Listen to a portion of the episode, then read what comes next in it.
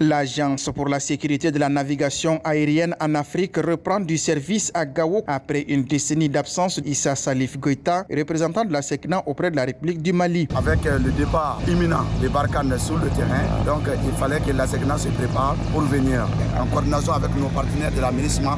Il y avait quelques travaux à faire, notamment la réhabilitation des bâtiments qui étaient en état de pratiquement de pourriture donc nous avons échangé avec ministère qui a accepté de nous fournir cet accompagnement ce qui facilite rapidement le retour de nos services à Gao. Et ce retour est prévu en septembre.